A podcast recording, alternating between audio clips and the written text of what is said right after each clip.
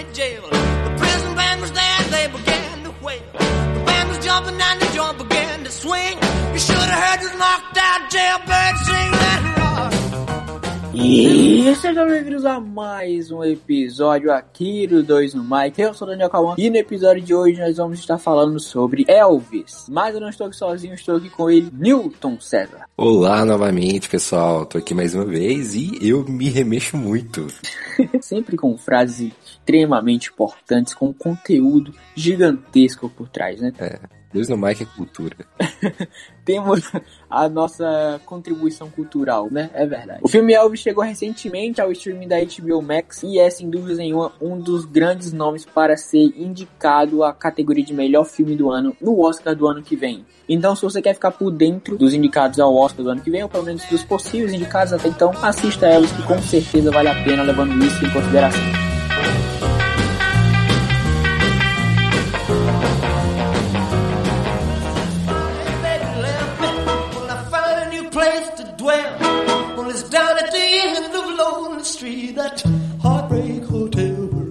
Bom, eu acho que um dos grandes pontos que na verdade eu não tinha falado pro Newton ainda que a gente ia falar, mas que eu acho justo, é ressaltar aqui que o filme tem 3 horas de duração, basicamente. Isso é algo completamente maluco, meu amigo, porque 3 horas de duração é muita coisa. Mesmo sendo um filme ali sobre biografia de alguém, né? É, é puxado. São 3 horas. Mas aí, quando você pensa que o filme conta ali 40 anos de carreira do Elvis, literalmente desde quando ele é criança até quando ele morre, você pensa que tipo 3 horas para 40 anos, assim, né, comparando, não é lá uma coisa absurda. Mas eu quero saber se o tempo, se a duração do filme pesou em algum momento pra ti, Newton. Por incrível que pareça, não me incomodou. Quando eu vejo que um filme é bem grande, tem muitas horas, eu já olho assim meio, meio torto, sabe? Eu, eu acho que.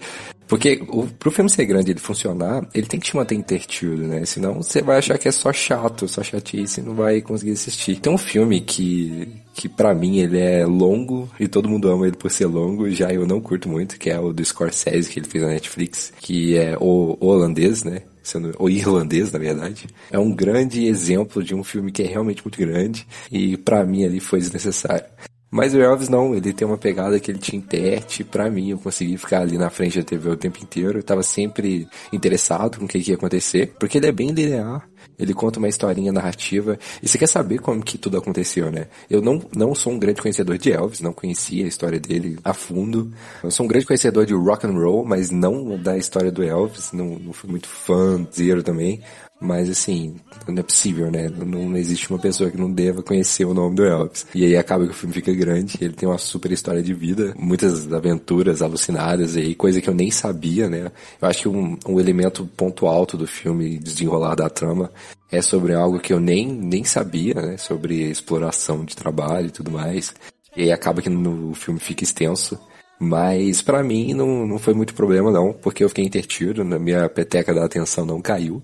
Mas e aí, Dan, o que, que você achou desse tempão de filme? Senhor dos Anéis Elvis. Cara, eu acho que, assim, 3 horas é realmente muita coisa. Mas eu, particularmente, não vi o tempo passar tanto quanto eu vi em outras situações. Por exemplo, com. Eu vou dar aqui um exemplo do do filme do Zack Snyder, da Liga da Justiça. Aquele filme tem quatro horas e eu sofri cada hora daquele filme, cara. Porque eu realmente não gostei muito do, do filme do Zack Snyder, mas isso não vem aqui ao caso, isso é outro assunto. É, amém. Em prol da nossa amizade, vamos mudar de assunto.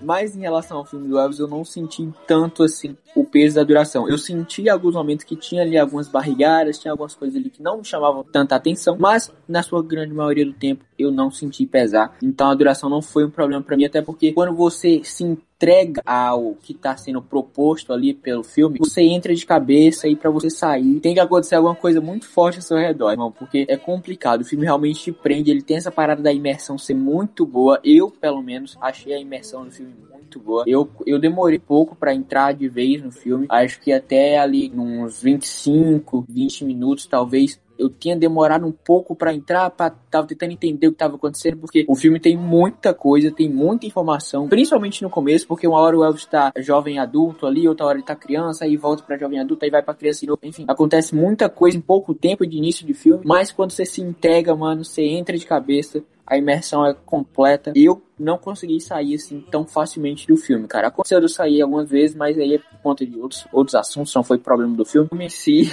eu achei a, a imersão muito foda. Eu queria destacar aqui que para mim, um dos grandes motivos para essa imersão ter funcionado tão bem foi o visual do filme. O visual do filme é lindo, cara. Tanto a fotografia quanto o cabelo, a maquiagem, o design de produção, é tudo lindo. Elvis é visualmente muito lindo. Esse é um dos pontos principais de Elvis para mim. O que, que, você acha? É, não tinha como ser diferente, né? O Elvis ele é muito extravagante e isso ia acabar ter que ser refletido no filme. Você até tinha falado um ponto importante agora, que é sobre comprar a ideia, né? Você precisa comprar a ideia do filme para você poder curtir de verdade. Só para, por exemplo, contrastar um exemplo, eu achei, eu não tinha visto nenhum trailer. A única coisa que eu já tinha visto era um banner, que quando eu fui no cinema aqui uns dias atrás eu vi um banner do Elvis, falei, ué, vai ter um filme do Elvis? e aí ele chegou, eu nem percebi que ele tinha chegado. E quando ele estava disponível para assistir mesmo, foi até você que me falou, que mandou mensagem, falou, vai assistir o filme do Elvis? Então, assim, chegou e eu nem percebi.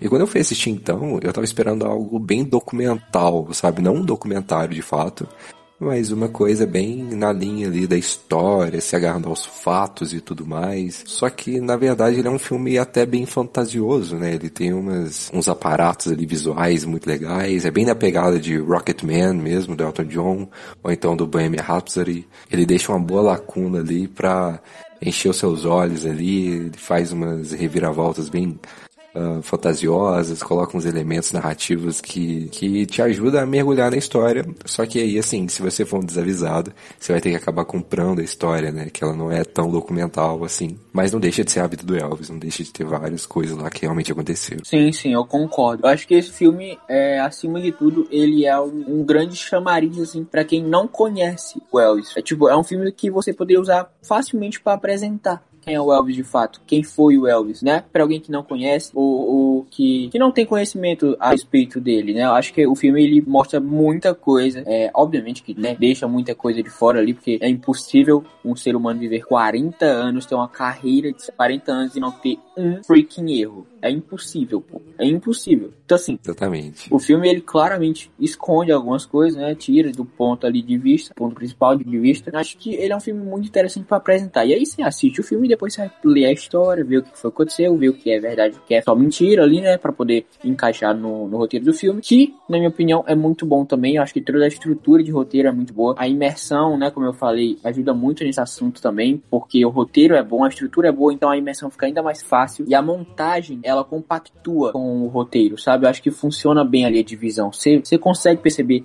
os momentos onde coisas realmente viram a chavinha ali pro Elvis em alguns momentos. A diferença nas eras dele, né? Porque o Elvis tem realmente uma diferença aí de eras dele. Tem a era que ele estoura pela primeira vez, aí tem a era que ele vai pro, pro exército, aí que é ator de Hollywood, que ele volta, né? Faz aquele especial de Natal, enfim. Tudo isso são pontos extremamente importantes e que eu acho que se completam muito bem. Acho que o fino também pega muito, porque o figurino do Elvis ele muda muito né? Assim como toda a maquiagem do Elvis muda muito, o cabelo do Elvis muda também ao passar do tempo, né? Ao passar da, de ele vai envelhecendo, ao passar das suas eras, como eu, como eu acabei de falar. Você consegue perceber pelo figurino dele também essas mudanças acontecerem. Então isso é um ponto positivo também. Acho que a única parada na montagem que eu não gostei foi a parte em que eles usam as os letterings como transições. E não me entendam mal, tá bem feito? Tá bem feito. Mas tem muito lettering, é muita coisa. Eu não gostei tanto porque tem muita coisa. Tá bem feito, é, né? Não tem como dizer que não tá. Antigamente a gente tinha esses, quando aparece essas palavras na tela, né, claramente ali, por exemplo, antigamente aparecia no canto da tela, seja no canto inferior direito ou no esquerdo, aparecia tipo universidade, não sei de que, não sei de que, não sei de que. Ou então, tipo, não sei, Califórnia,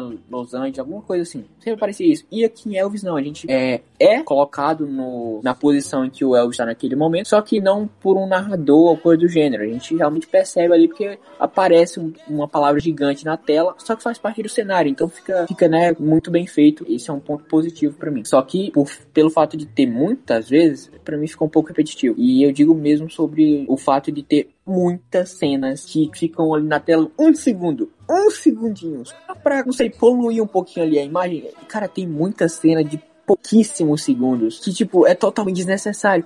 Só que o Luhrmann faz de um jeito que fica bom. E aí ele me quebra as pernas, porque não tem como eu falar mal. Porque tá bem feito, tá ligado? Só que, tipo, ao mesmo tempo que tá bem feito, não é tão necessário assim. Então, se tirasse cada cenazinha de um segundo, que ali o filme descia pra umas, umas duas horas e 45 minutos, vai por aí. Enfim, eu acho que esses são alguns dos pontos positivos e negativos também do Elvis que eu, que eu percebi ao decorrer do, do filme. Toda a fotografia, toda toda o mise-en-scène, toda a composição tem muito cheiro de Oscar, né? Eu acho que é o tipo de filme que o pessoal vai curtir pra caramba. Essa, essa molecada do Oscar aí, dos diretores e tudo mais. O Elvis, ele é um troféu americano, né? Então, parece que tá, tá bem montado. E assim, 2022 eu acho que infelizmente não tá tendo tanto concorrente assim, então o Elvis vai acabar levando alguma coisa. Cara, eu acharia injusto se não levasse. Eu não sei se ele vai levar, tipo, de cabelo e maquiagem, porque eu tinha total certeza que Cruella ia levar cabelo e maquiagem em 2021. Não levou, fiquei puto que não levou, porque claramente era melhor Cruella, é sempre. Levou de figurino, né? Sim, figurino também, é verdade. Cara, Cruella é uma coisa fora do normal, cara, é fora do eixo. Eu ainda acho. Eu vou falar um. Pode ser um absurdo pra algumas pessoas, né? Cruella tem cabelo, maquiagem e figurino mais bem feito do que Elvis, tá? Pra mim, então pode deixar claro aqui. Eu sou fanboyzinho da, de Cruella da Emma Stone, porque sou cadeirinha de Emma Stone e essa é a grande realidade. O Cruella é um filmaço que eu não esperava nada e fui assistir e me surpreendi pra caramba. E o Oscar de figurino que eles ganharam, super merecido. Torci mesmo. Sim, eles ganharam de figurino, mas eu acho que era ainda mais merecido cabelo e maquiagem, cara. Sinceramente. Enfim, Elvis, como eu falei no início, ele é um, um dos grandes nomes aí pra estar tá no, no Oscar do ano que vem, né? Como um dos grandes favoritos aí. Mas eu acho que se tem uma pessoa que vai estar entre os indicados, assim, com toda certeza, meu amigo. Este alguém é Austin Butler. Mas não vamos falar sobre ele agora, porque, né? O cara é o protagonista, vamos deixar ele pro final. É, sei, né? Se você, se você quiser ouvir o que a gente tem pra falar sobre Austin Butler, aguenta aí que a gente chega já nisso. Quero ser seu empresário, Sr. Presley. You're looking for trouble? You came to the right place. Antes de falar dele, vamos falar do cara que, na grande realidade, é o grande protagonista desse filme. Porque a grande verdade é que o Tom Hanks, como o agente do Wells, é o protagonista, né? Porque ele é quem conta toda a história. A gente vê ali as coisas acontecerem, na sua grande maioria da, do tempo, na visão do empresário do Elvis, né? Então, o, o coronel. Como era o nome do coronel? Coronel Tom Parker. Isso, Tom Parker, perfeito. Ele faz o Tom Parker. Ele é, de fato, assim, o grande protagonista do filme ele não cala a boca um segundo. É incrível. São três horas dele falando. Ele só cala a boca na hora que o F tá cantando. Ainda tem cena que ele fala. Assim, eu, particularmente, não sei ainda se eu gostei ou se eu não gostei do Tom Hanks. E eu não consegui pegar o personagem, basicamente, assim. Ele não me tira do filme, mas ele também não me ajuda na parte da imersão, sabe? Pra mim é só o Tom Hanks ali. Ele tá completamente vestido ali de maquiagem. Tem maquiagem em toda parte que você olha do Tom Hanks. E o personagem dele é um personagem extremamente carismático deveria ser carismático e também caricato né, querendo ou não. Mas eu não consegui ver isso. Eu não gostei tanto assim, eu achei que poderia ter sido um pouquinho melhor, mas também não tenho nada para me basear assim como parâmetro para comparar o Tom Hanks quando se trata de Coronel Tom Parker, né? Eu sei que na versão original eu achei dublado, tá, gente? Então, né, achei dublado. Não sei como tava de fato assim durante todo o filme o Tom Hanks. Mas nos cortes que eu vi com o Tom Hanks no áudio original, ele colocou um sotaque holandês que nem o Coronel Tom Parker de fato tinha na vida real. Então, assim, desnecessário. É só para dar mais trabalho para ele, né? Então, Hanks, vamos ser um pouquinho inteligente aí de vez em quando. Não é preciso, amigo. Desnecessário. Só dificultou o seu trabalho que, sinceramente, você veio, você veio aí, meu amigo, que vou lhe contar. Suas atuações nos últimos dois filmes que você lançou, tá? Que foram Elvis e Pinóquio, foram desastrosas. é a grande realidade. Nem tanto em Elvis, mas em Pinóquio, que eu não vou nem dar o direito de alguém pedir aqui pra gente falar sobre Pinóquio, porque eu perdi meu tempo achando aquele filme horrível, que eu já sabia que ia ser ruim. Mas acho que eu sou bem. Eu acho que eu não vi, é, mas eu acho que eu vi o trailer. É aquele Pinóquio que é num, num tom mais sombrio, né? Cara, Ou não? nem é um tom mais sombrio, não. É, é só que, tipo, é live action, tá ligado? Aham. Mas é porque vai ter um agora, né, da Disney, live action. E eu acho que teve um recentemente que deve ser esse que você tá falando. Então, e esse live action da Disney foi o que chegou agora no Disney Plus. E teve até eventos também em São Paulo e tal, de lançamento. Enfim, eu não sei se é esse sombrio que você tá falando ou se é outro, porque eu realmente não sei. Mas enfim, só esse filme do Pinóquio, tem o Tom Hanks lá como GP e tal. É uma merda, não tem outra palavra pra falar sobre, para definir esse filme lá, não sei, merda. É uma perda de tempo total, o filme tá ruim, enfim, enfim. Tá horrível. E aqui em Elvis, o Tom Hanks também não me agradou tanto. Essa é a grande verdade. Ele tá chato pra caralho, mano. Ele não tem, tipo, não consegui engolir o personagem do Tom Hanks. Você vê que ele aparecia em cena, eu ficava puto, porque ele não calava a boca e ele só falava as mesmas coisas todas as vezes. E ele só fudeu a carreira do Elvis, velho. Porra, o cara não. O Elvis nunca saiu da América do Norte, irmão. Pô, isso é surreal. Isso é... É, isso eu não sabia da história, não, da narrativa. Você sabia disso? Que ele foi explorado do jeito que ele foi? Não, mano, não sabia, velho. Eu sa... é... Na verdade, eu ficava pensando por que ele nunca fechou fora, tá ligado? E isso é um bagulho que eu, eu ficava pensando, porque eu nunca vi nada do Elvis fora. Então, na minha cabeça, ele nunca fez nada fora. E de fato, ele não fez. Se não me engano, ele chegou a fazer três ou dois shows no Canadá. Então, assim, ele realmente nunca saiu da América do Norte. É algo surreal, mano. É um demérito, assim, incrível para a carreira do Coronel Tom Parker, que né, não deixou ele sair por conta de assuntos pessoais dele aí, do, do coronel, que né, era um grande um viciado em jogos de aposta. Por isso, por ter que pagar suas contas, ele acabou ferrando a carreira do Elvis aí em um sentido mais mundial. Porque claramente não dá pra você olhar pro Elvis e falar que o cara teve uma carreira de merda, né? Pelo amor de Deus. É o Elvis, fazem 40 anos aí que o cara faleceu e até hoje é falado, porra. Não é à toa que nós estamos aqui falando do Elvis. Então assim, de uma maneira ou de outra, funcionou. Mas poderia ter sido ainda maior. É, poderia ter sido avassalador, né? Em relação ao Pinóquio, eu descobri que eu confundi. Na verdade, o Pinóquio sobre o eu tava falando é um do ano passado, do Matteo Garrone, que ele é realmente um Pinóquio bem sombriozão, mas acho que veio meio despercebido. Eu nem lembrava da existência desse filme. Eu tinha marcado pra eu ver, mas sei lá, esqueci. Mas foda-se também. Sobre o Tom Hanks, tá. Primeiro ele é um atorzão, né? Você tem uns atores que eles fazem trabalhos tão bons que quando eles lidam você fala assim, não, ele é um bom ator e tá tudo bem. O grande problema para mim nesse filme é que eu queria ter. Eu queria que ele me passasse uma personalidade que eu pudesse odiar um pouco mais, sabe? O Tom Hanks ele tem muito cara de bom moço, muito cara de. Putz, não, relaxa, eu sou um velho adorável e gentil. E aí, assim, a gente odeia esse cara, mas. É o papel que ele mais faz, mano. É tipo, ele naquela série, eu não sei onde que é a série agora, mas ele faz esse mesmo papel em O Bom Vizinho, eu acho. Acho que é esse o nome da série. É, ele é um velhinho lá e todo mundo ama esse velhinho porque ele é fofo, ele é simpático, ele é genial. E, tipo, esse é o Tom Hanks, tá ligado? Uhum. Ele sempre papel de uma emoção. Assim, ele não foi muito bem em Elvis, mas ele também saiu da zona de conforto dele. Isso é algo a se destacar. Então, é um ponto aí pro Tom Hanks. Sim, um ponto para ele, só que sim, para mim também não passou tanto, não. Eu queria, eu queria poder ter um vilão ali que eu odiasse um pouco mais, sabe? Eu queria ter uma coisa mais, sei lá, Alan dos Santos com luva de pedreiro. Uhum. Que você fala assim, nossa, velho, esse cara ele tem a cara de um vilão. Olha isso, olha que, que cara postiço e falso. Só que não, o Tom Hanks é muito gente boa pra gente odiar ele. Aí fica complicado, né? Colocar ele como vilão de alguma coisa não tá funcionando mais. So don't you mess around with me.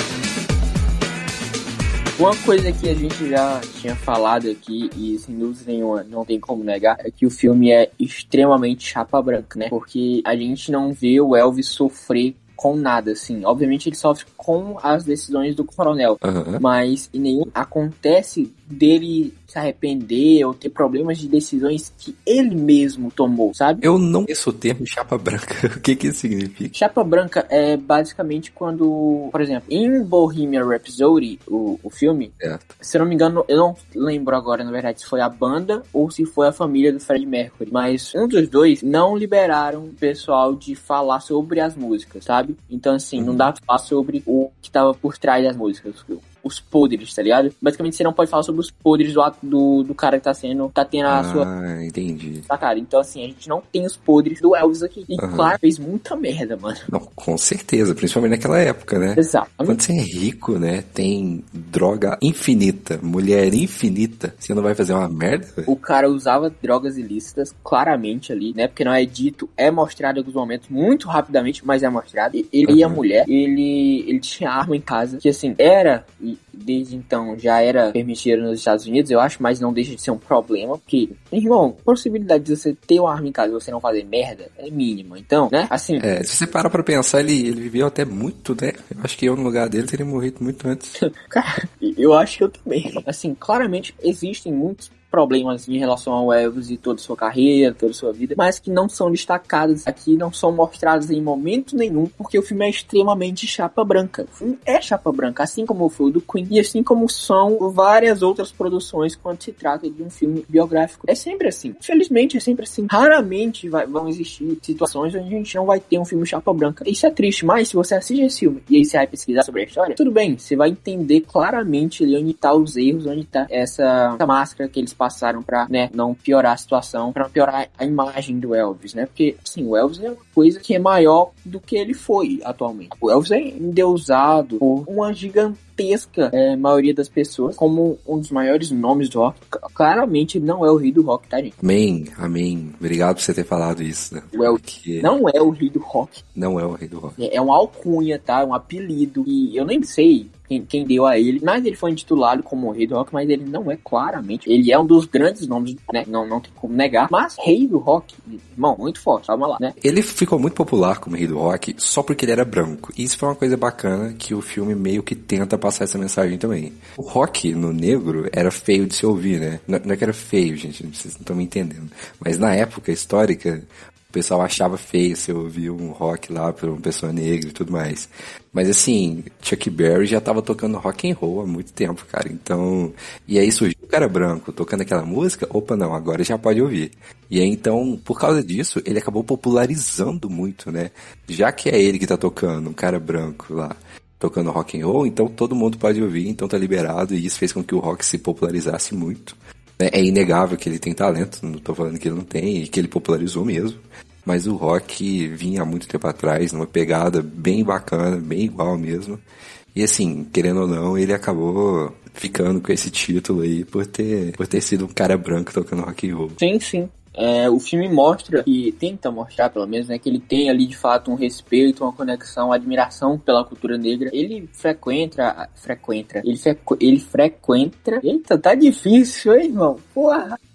ele frequenta aquele, aque- eu não, sei- não lembro agora se é um bar, mas enfim, naquela rua lá em Memphis, que é onde se popularizou ali de fato a cultura do rock entre os negros e tal. Entre os negros não, porque foram eles que criaram, né? Vamos deixar isso aqui bem claro. É, mas tem aquela, aquela, aquele, aquele lugar ali em Memphis onde é rock à noite assim de um jeito absurdo, com uma qualidade incrível. E ali a gente tinha muitos nomes de peso, né? Que infelizmente eram só figurantes né, tiveram pouco tempo de tela, mas que a gente via ali que o Elvis, pelo menos né, na- no que tenta mostrar o filme, tinha um respeito, tinha uma admiração e adorava ver o que eles estavam fazendo. É, e assim, a gente também percebe no filme que existe claramente uma censura quando a gente fala em colocar artistas negros pra tocar na televisão naquela época, né? Não só naquela época, infelizmente, até hoje em dia esse tipo de coisa não acabou, né? Só diminuiu e de vez em quando ainda é muito aparente. Mas naquela época ali, claramente o filme mostra que existe isso. E você vê que a situação realmente não é fácil. Quando até o Elvis, e agora eu não sei se isso é um fato ou se é só uma coisa que foi colocada no filme, que até o Elvis sofre com censura por conta da dança, né? E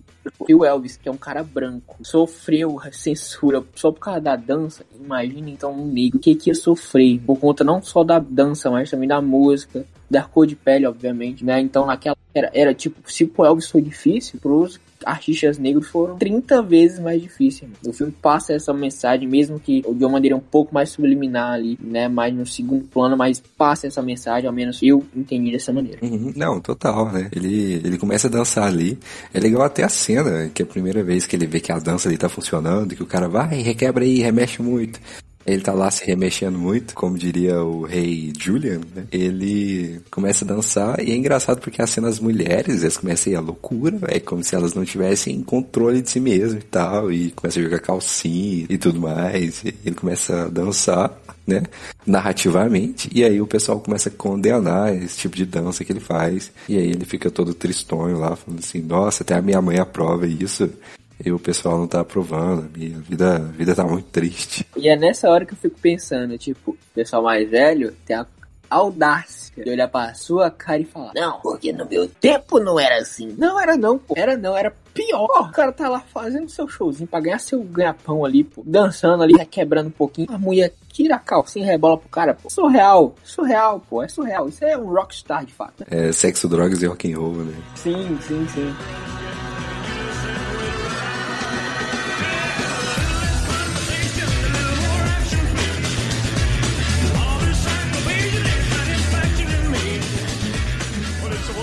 One, two for the show, three to get ready. Now go, cat, go, but don't you Agora tem que falar sobre o maior achado dos últimos tempos. Porque assim, Austin Butler era um grandíssimo de um coadjuvante nos anos 2010 nas séries da Nickelodeon, da Disney Channel. Porque assim, se você foi uma criança ou um adolescente nos anos 2010 e não viu este carinha aí, o Austin Butler, em séries como iCarly, Zoe 101 e outras tantas, você com certeza não prestou atenção ou pelo menos não se lembra, mas agora que eu falei, provavelmente você vai pesquisar e você vai perceber. É verdade, ele tava lá, tá ligado? Porque ele tava, irmão. O cara tava tentando aí um papel de destaque já tem um tempo. E aí ele foi agraciado com o que é o maior papel da carreira dele e o melhor de longe. E, sinceramente, se o, se o Zayn Malek, acho que é esse o nome, né? Do carinha lá que fez o Fred Mercury em Bohemian Rhapsody. Acho que ele ganhou o Oscar de melhor ator naquele ano, não tô errado. É Raimi, não? Raimi Malek. Rami Malek, isso. Quem é Zayn Malek? Não sei. Raimi. Eu conheço ele do Mr. Robot. É, exatamente, é o Rami, não é? Rami Malek, alguma coisa assim? Enfim, Isso, isso. o Malek, Um, um malacói. se o molecote aí ganhou o, o Oscar, e eu acho que ele ganhou, não tenho total certeza agora, de melhor ator por Bohemian Rhapsody, que assim, vamos concordar aqui que não é um filme assim, né? Outra de um filme, não é. Filme bem ruim, na verdade. Ganhou o Oscar porque, enfim, acabou ganhando, né? Mas o Oscar, sinceramente, mano, já não é mais lá uma. Qualquer premiação hoje em dia também já não tá mais sendo tão respeitada assim. A gente vai até pelo Emmy. Não, tá acontecendo até briga, né? Cara, tá.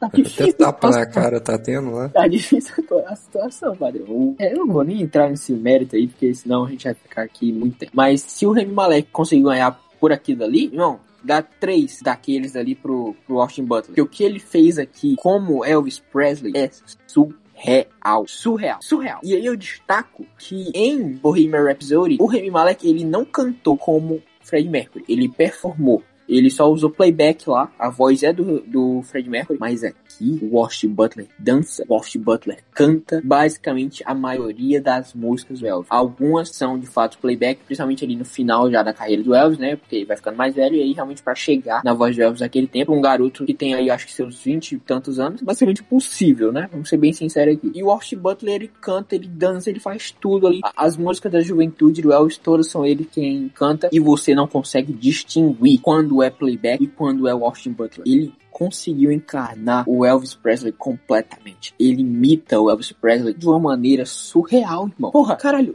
tiveram momentos que eu fiquei olhando pra aquilo ali e falei, caralho, é o Elvis. Ele se entrega, né? Cara, é, é foda pra caralho, não tem o que falar, mano. É uma performance invejável pra qualquer outra pessoa, velho. É surreal. Não tem como você distinguir quando é o Austin Butler cantando e quando é o Elvis. As vozes são basicamente idênticas na sua grande maioria. É estúpido, mano. É ridículo que alguém consiga fazer o que esse garoto fez. Caralho, ele chegou em uma das maiores vozes que a gente já teve, mano. Isso é surreal. E detalhe, ele nem sabia que conseguia cantar. Ao menos, se eu não me engano, em algumas entrevistas ele falou que não sabia cantar ou coisa do tipo. Assim, se ele não sabe cantar, irmão, então eu sou uma porta. Eu sou uma porta, assim, eu... Porra, se ele sabe cantar, quem é que sabe? Caralho, surreal, pô. Austin Butler é, de longe, assim, o ponto mais alto desse filme. A entrega dele, a performance dele, tudo dele é surreal. Surreal. É, a, a palavra-chave dele ali foi performance, né? O tanto que ele dança, e aí você vê na cena que ele tá se matando ali pra dançar, pra continuar, né? Você vê muita é, final de show e você vê o estado dele, você fala, putz, esse cara se entregou, né? Foi realmente um achado, não lembro dele em nenhum outro filme. Ele tem muito mesmo a cara Nickelodeon depois que você falou, mas eu não lembro, não. não lembro dele, mas eu, eu, eu acredito em você, sei que ele tava lá. Mas eu acho que a carreira dele deu um pontapé muito interessante aqui. Sei que não é o pontapé inicial, mas eu acho que vai servir ali pros filmes hollywoodianos. Assim, não, tem nem muito o que falar, né? O cara deu um show ali. Próximos anos vai ter Austin Butler em muita coisa, eu não tenho dúvidas disso. Ah, com certeza, né? Tá, tá com muito cheiro de Oscar esse filme. Em algum lugar eu acho que vai levar. Não, deve levar. né? Se o Austin Butler não levar como o melhor ator do ano, irmão, eu não sei quem vai levar. Porque não tem, não tem. Me diga um filme que, tenha, que supere Elvis esse ano. Que, se você achar, eu lhe pago mil reais agora. Mentira, que eu não tenho. Mas se você achar, eu te dou um parabéns, cara. Ah, não, mas tá, tá complicado. É, assim, eu não sei se foi a pandemia, mas a recorrência de filmes não tá tão acirrada, né? Qualquer pessoa aí que fazer uma coisa mais conceitual vai parar nos Oscars, a gente não tá tendo tanta coisa assim. É verdade, mano. E acaba que isso gera muito espaço pra Elvis brilhar. Mesmo se tivesse acirrado, né, Elvis ainda ia estar lá, porque Elvis é realmente um filme super é super com cheiro de Oscar e tudo mais, né? Todo biográfico e todo espalhafatoso. Você vê que grana ali não faltou, é muita grana. E teve todo o conto narrativo e os atores certos. Você vê que ele funciona, né? É um filme que funciona. Sim, mano, é, é um filme que eu realmente não consigo ver é, como numa outra posição no Oscar, a não ser como vencedor do, da categoria de melhor filme do ano. Assim como Austin Butler como melhor tudo. Assim, e até agora, né, nos filmes que eu vi, pelo menos os que já saíram, é, realmente eu não consigo ver um concorrente muito forte ali para bater com, com o Austin. Tomara mesmo que o Oscar dê o prêmio pelo, por mérito do filme, né, e não por carreira, tipo, do Will Smith ali, mas é, é, eu não vou entrar nesse mérito, né? mas tomara que o Oscar dê por um bom filme, não pela carreira da pessoa. Não vou falar de King Richards, não, porque eu vou estar, né? É, eu, eu acho que esse ano, assim, porque, tipo, até então, até lançarem Elvis, era total certeza que o melhor filme lançado nesse ano era Top Gun, não era, acho que é Maverick, alguma coisa assim. Não, é, o Maverick, o As Indomáveis é o primeiro. É, era total certeza de todo mundo que Top Gun era o, tipo, melhor filme do ano. O Brad Pitt. Brad Pitt? É o Tom Cruise. Tom Cruise, eu sempre confundo. É, o Tom Cruise tá foda nesse filme e tal, não sei o que, isso é aquilo. Irmão, Sim, não dá para comparar. Top Gun é foda pra caralho. O filme tá muito bem feito, o filme tá muito bom. Mas Elvis é uma prateleira acima, né, velho? Não tem como. Toda a produção de Elvis, tudo em Elvis, cara. Da fotografia até o, o a montagem dos bagulho é uma coisa surreal. Eu não tenho outra palavra para esse filme a não ser surreal, mano. Eu não consigo acreditar que isso realmente aconteceu, cara. E agora já tá saindo na mídia que vai ter um filme sobre a Priscilla Presley. Quem é a Priscilla? É a mulher do Elvis. Ah, entendi. E aí vai ter outro Elvis Presley. E se eu não me engano, tão, tá sendo cotado aí o Noah Centineo pra ser o Elvis Presley. O Noah Centineo aí que é um grande protagonista de, de filme adolescente da Netflix. E também vai estar no Adão Negro aí como Átomo, eu acho, alguma coisa assim. Não lembro agora como é o nome do personagem dele, mas ele vai estar no próximo Adão Negro. É... E se eu não me engano, ele tá sendo um dos cotados pra fazer o Elvis nesse filme. E aí, assim, o trabalho fica difícil pro, pro, pro Noah, caso seja ele de fato, ou qualquer outra pessoa que vai fazer o Elvis nesse filme. Uhum. É o efeito Coringa, né? Exatamente, já vai ser um trabalho difícil, porque ele tem que fazer o Elvis Presley, tá ligado? Não é fácil fazer o Elvis Presley, e vai ser ainda mais difícil, porque ele vai ser com certeza comparado à performance do Austin Butler, né? E como você falou, é o efeito Coringa, mano. Ninguém chega aos pés do Heath Ledger, tá ligado? É impossível não fazer uma comparação. Ah, no filme do Batman tem o Coringa e isso aquilo. Beleza, o Coringa é bom, mas bom quanto? Bom nível Heath Ledger? É sim, a única forma de você conseguir é tentar repetir uma, um bom sentimento num personagem que já foi muito honrado, é você tentar fazer algo diferente, né? Tentar fazer algo igual ali, você não, não vai conseguir. Eu acho que é o que vai representar Elvis. É, mas veja bem, fazer algo diferente não quer dizer que você tem que fazer um Coringa do estilo Jared Leto. Fazer um diferente bom, né? Eu tenho um ódio mortal pra aquele Coringa, Coringa horroroso, cara. O pior Coringa que eu já vi na minha vida. Enfim, eu não vou entrar nesse mérito, porque senão eu vou ficar aqui falando mal sobre esse filme do Esquadrão Suicida e mal do Jared Leto. Mas o do Joaquim Fênix não precisa nem falar, né? O Oscar que ele ganhou fala por ele. Exatamente, né, mano? É o único cara que chegou perto, de fato, ali. Falando de Oscar, eu tava torcendo muito pra ele ganhar e quando ele ganhou, eu fiquei muito feliz. Cara, eu, eu fiquei muito, muito feliz porque o Ledger ele ganhou né, o melhor ator coadjuvante no Oscar de 2008, se não me engano, de 2009. É... Mas, infelizmente, ele já não estava mais entre a gente, né? Quem recebeu o Oscar lá foi a família dele, tá? Agradeceram. Enfim, uma cena realmente muito linda que as reações da plateia ficaram marcadas, né? Da galera que tava lá. Então, é, é um bagulho que eu realmente não consigo esquecer. E só de lembrar, já tô me emocionando aqui, porque eu realmente amei aquele Coringa e eu queria muito ter visto mais coisas dele. É um dos meus atores favoritos até hoje. Adoro a grande maioria das produções dele. E o Joaquin Phoenix conseguiu ser um Coringa muito bom também. Eu não vou dizer tão bom quanto, porque para mim é, é, impossível chegar ao que foi Heath A gente tem dois Coringas que ganharam o Oscar, né? Um póstumo e o outro vivo, mas foram dois Coringas, né? E um como melhor ator e outro como melhor ator coadjuvante, né? Porque na, uhum. o Heath Ledger foi no filme do Batman, então, né? Coadjuvante, é, mas assim, o Joaquin Phoenix. Falando em Oscar, eu li uma notícia que o Chris Rock recusou é, voltar no Oscar, né, no próximo ano, para fazer o, a representação lá que ele sempre faz. Né? Eu não lembro se eu vi ou não, mas sinceramente, foda-se. Então, o que eu tava pensando era o seguinte: imagina se ele volta, se ele fala que aceita, só que ele chega lá de capacete dessa vez, ia ser muito fantástico, ia rir demais. Engraçado, ia ser muito engraçado. Mas eu, sinceramente, tô dando pro Chris Rock, porque o que realmente me interessa nesse negócio todo é né, a premiação. E também sempre tem aquela cena de abertura, né? Quando eles homenageiam ali ah, alguns, algumas coisas lá, filmes e tal. Acho interessante, acho legal. É, tipo no Emmys, tá ligado? Quando é, nesse ano foi o Kenan Thompson, se não me engano, que apresentou. Ele homenageou algumas séries lá, Friends. É, não lembro agora quais foram as outras, mas ele homenageou algumas séries. E teve até uma cena muito legal dele com o Kel, né? De Kenan e Kel. E foi muito legal, foi uma coisa que bateu nostalgia, fiquei feliz. Por mais ter sido pouquíssimo tempo. Foi tipo uns 10 segundos de reunião ali da galera, mas, mas ficou legal.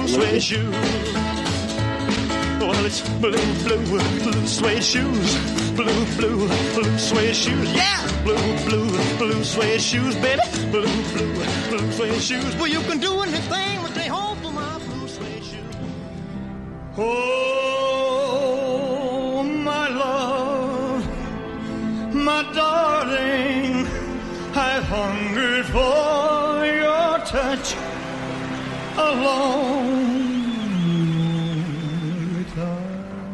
Bom, dito isso, acho que já falamos tudo que tínhamos para falar sobre Elvis. Você tem mais alguma coisa para adicionar? Bom, uma coisa que eu queria saber é uma nota sua, né? E aí, qual é a nota que você dá pra esse é filme? Exatamente isso que eu quero de você, meu parceiro. Vou lhe dar as honras de falar primeiro aí a sua nota de 0 a 5 para Elvis de Baz Luhrmann. Ó, pela honra e por tudo mais, e por eu acho que vai que teve muito trabalho, eu entendo que eu não sou exatamente o público-alvo. Eu vou dar um 4, porque foi tudo bem feito, tudo bem montado. Foi muito mise en place. Assim, teve poucas coisas que realmente me incomodaram, né?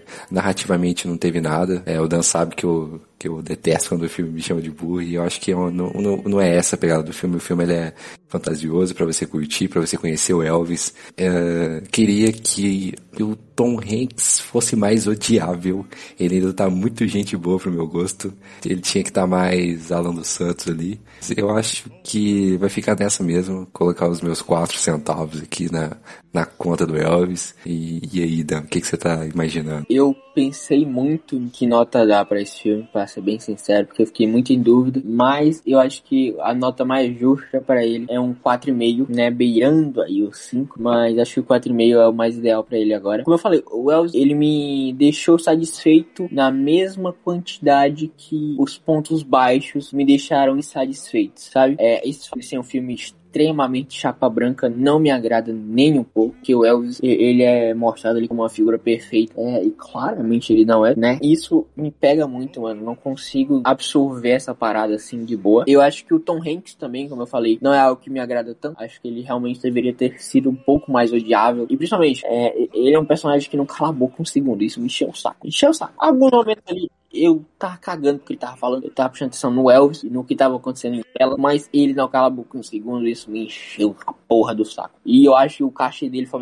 mais alto do que o do Austin Butler, porque o tanto de fala que esse homem teve foi brincadeira. Mas aí, né, como eu já falei, o Austin Butler, surreal, é uma performance incrível, maior da vida dele, acho que a maior de quando se trata de filmes biográficos assim, eu não me lembro de alguém ter sido tão foda como foi Austin Butler nesse filme. E estou feliz por ter assistido Elvis e acho que é sem dúvida nenhuma o melhor filme de 2022 até então. Por mais que tenha alguma coisa ou outra que a gente não gosta, né? Primeiro que é um filme que, por mais que ele é grande, os eventos passam muito rápido, porque é uma vida inteira que está sendo contada, né? Então, por exemplo, assim, ah, o, o cara enrolou o Elvis, o empresário dele, por anos, falando para ele não sair do país porque é perigoso e tal. E aí você fica assim, nossa, cara, o Elvis vai ficar comprando isso mesmo durante anos e anos e anos. Mas assim, é muita coisa que aconteceu que não dá pra gente ver. E o filme ele acaba muito bonito, né? Ele acaba com ele cantando uma música que eu não sabia que era a música era dele. Eu sempre via a Whitney Houston, eu acho, cantando aquela música lá. Mas ele acaba muito bonitinho, com uma carta de amor ali pro Elvis e pros fãs. Inclusive o empresário fala, né? Ele fala, não fui eu que matei não, quem matou foi você aí, ó, que tá assistindo esse filme aqui, ó, que é fã do Elvis, foi você que matou ele, não foi eu não. E é bem, bem caricato, né? Mas assim, a gente empurra e Elvis foi, foi bacana. Então acho interessante. Sim, sim. Eu achei muito foda quando ele retratou E aí, só dando essa, né, adicionando esse, esse, esse ponto aqui, quando ele retratou aquele último show do Elvis, porque aquele ali foi o último show do Elvis, acho que seis semanas antes do falecimento dele. É o último show dele e ele tem uma performance extraordinária. E você vê o quanto ele tava exausto. Ele realmente não suportava mais, não tinha como. Ele tava se drogando, né? Tinha aquele médico lá que injetava coisa nele para ele conseguir ficar performando no palco e tal. Enfim, é complicado, né? Erros aí, mais uma vez, do, do Coronel Tom Parker, mas aí, né? Aconteceu, não podemos mudar o passado, infelizmente. Uhum. Retrata ali uma, o esforço acima de tudo, né? Uma busca de, de sucesso, com fazer shows, com tudo mais, é, levar isso ao, ao último nível, né? E principalmente com ele mesmo, né, cara? Ele queria poder continuar bancando ali o joguinho dele, pô. Viciado em apostar. Então, enquanto eu estivesse fazendo dinheiro pra ele, tava bom. Mas a família adora o Coronel Tom Parker até hoje, tá? Foi no velório dele, ele morreu, ó. E eu tô falando da família real mesmo, tipo, verdade. A realeza, né? Não. não a realeza, mas ó, a família de verdade do Elvis Presley, na vida real, realmente gosta do Coronel Tom Parker. Chorou no velório dele e tal, quando ele morreu. É, enfim, foi todo um auê, né? Mas a, a família disse que não tem nenhum tipo de remorso ou problema com o que fez o Coronel Tom Parker. Né? Então acaba que, tipo, teoricamente, o que disse ali e, e com magia, o que fez o Coronel Tom Parker, pra família não foi nada de errado, tá tudo bem pra ele. A família também não tava certa, né? É, então, é complicado, é complicado. Enfim, isso aqui foi o que a gente achou sobre Elvis. Acredito que ele vai acabar levando o Oscar de melhor filme de 2022. Espero eu que seja assim. Acho que também é a torcida do Newton até então. E, mas nós ainda temos muita coisa pra ver esse ano. Ainda tem alguns lançamentos aí que podem, né? Temos Avatar. Avatar, garotinho. Hum, hum. Olha, se o Elvis ganhar, o, sei lá, o Oscar de melhor filme, eu, eu acho justo. Acho justo. Mas eu ainda tô querendo que alguma coisa apareça, viu? Tô querendo ver alguma coisa melhorzinha. Vai ser justo, mas não é o que eu quero, sabe? Tô querendo ver alguma coisa que realmente me enche os olhos lá na concorrência do Oscar. É porque assim, né? James Cameron, a gente não pode brincar com James Cameron, porque o cara entende Oscar, né? Então, né? Sempre pode rolar aí. Porque James Cameron, Avatar tá pra chegar, então né? pode ser que seja um filme espetacular, incrível, perfeito, mas eu tenho que admitir que eu tô com um pezinho atrás, tá? Acho que vai dar ruim, mas vamos ver o que acontece aí. Não, eu quero chorar no cinema. Se eu não chorar, não é possível. Aí eu vou ficar de raiva de James Cameron. Se Elvis ganhar, eu vou ficar feliz, porque eu gosto do Elvis, eu, eu acho que. Eu, eu gosto das músicas dele, acho que ele tem músicas muito boas. Adoro, adoro, adoro, de verdade. E vou ficar feliz se ganhar. E é isso. A gente se vê no próximo episódio. Nós vamos estar falando muito provavelmente sobre Cobra Kai, então se preparem. Estarei aqui com Natália Lopes falando sobre Cobra Kai, temporada 5 de Cobra Kai, que chegou recentemente na Netflix também. E em breve estaremos aqui falando sobre ela, ok? Tudo isso a gente se vê no próximo episódio. Fiquem com Deus e fomos! Mas, pessoal, bebam água e muito rock and roll.